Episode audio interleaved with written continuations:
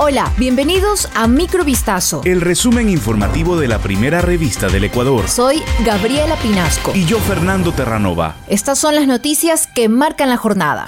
La Contraloría General del Estado dio a conocer un informe que revela la existencia de 231 irregularidades en 17 provincias del Ecuador en la construcción, mantenimiento y rehabilitación de sistemas de redes de plantas de tratamiento y agua potable. Según la institución, los problemas fueron hallados en contratos ejecutados por 32 entidades públicas entre 2011 y 2021, algunas adscritas al Ejecutivo, como el Servicio de Contratación de Obras Públicas, la Secretaría del Agua, Ecuador estratégico y empresas públicas municipales de agua, gobiernos autónomos cantonales y mancomunidades. La Contraloría identificó que la principal falencia fue el incumplimiento de los términos contractuales por parte de constructores y fiscalizadores, como plazos y especificaciones técnicas, lo que derivó en retrasos injustificados en el inicio de operaciones y fallas en la infraestructura. En el informe también se revela que hubo errores en el desembolso y recuperación de recursos. Se transfirieron anticipos por valores superiores a los legalmente permitidos y no se observaron las cláusulas contractuales sobre la amortización para devengarlos. Una jueza de San Borondón suspendió este jueves la posesión del superintendente de bancos Raúl González Carrión, prevista para este viernes en la Asamblea Nacional. La decisión fue tomada mediante la aceptación de una acción de protección presentada por Michelle Guerra en contra del Consejo de Participación Ciudadana y Control Social. En su pedido, Guerra alegó una supuesta vulneración al debido proceso en la designación del titular de la Superintendencia de Bancos. Durante el proceso, uno de los consejeros denunció que recibió presiones para aprobar su designación bajo amenazas de llevarla a juicio político en la Asamblea Nacional. El narcotráfico se instaló a sus anchas en Ecuador.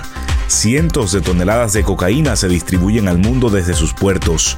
Puertas adentro, al menos 26 bandas o pequeños ejércitos se pelean con ferocidad el control del millonario negocio. Ecuador, vecino de Colombia y Perú, que son los mayores productores mundiales de droga, es hoy territorio en disputa de múltiples organizaciones mafiosas que operan con los carteles mexicanos, según autoridades y analistas. Coches bomba, masacres carcelarias con cientos de víctimas, cadáveres que cuelgan de puentes, decapitados en las calles, la violencia del narco, como enredadera. El país, que por años fue apenas un puente o bodega para la cocaína, se convirtió en santuario del crimen organizado, señala Mario Pazmiño, ex jefe de inteligencia militar. Lea este reportaje completo en vistazo.com.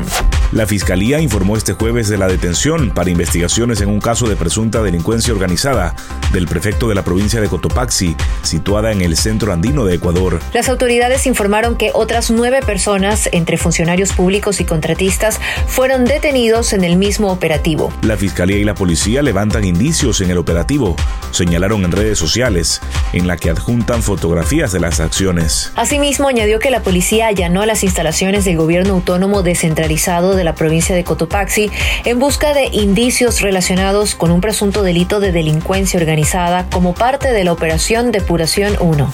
Tres sujetos fueron acribillados en un taxi por sicarios la noche del pasado miércoles en Salinas, provincia de Santa Elena.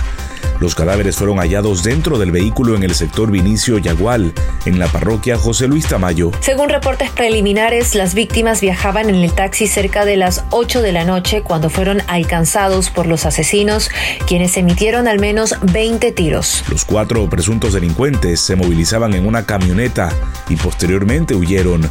Este vehículo habría sido quemado a un costado de la carretera en la vía Punta Carnero Atahualpa. El levantamiento de los cuerpos se demoró cuatro horas puesto que se decía que había artefactos explosivos dentro del taxi.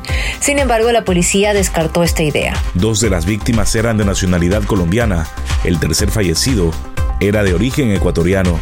Esto fue Microvistazo. El resumen informativo de la primera revista del Ecuador. Volvemos mañana con más. Sigan pendientes a vistazo.com y a nuestras redes sociales.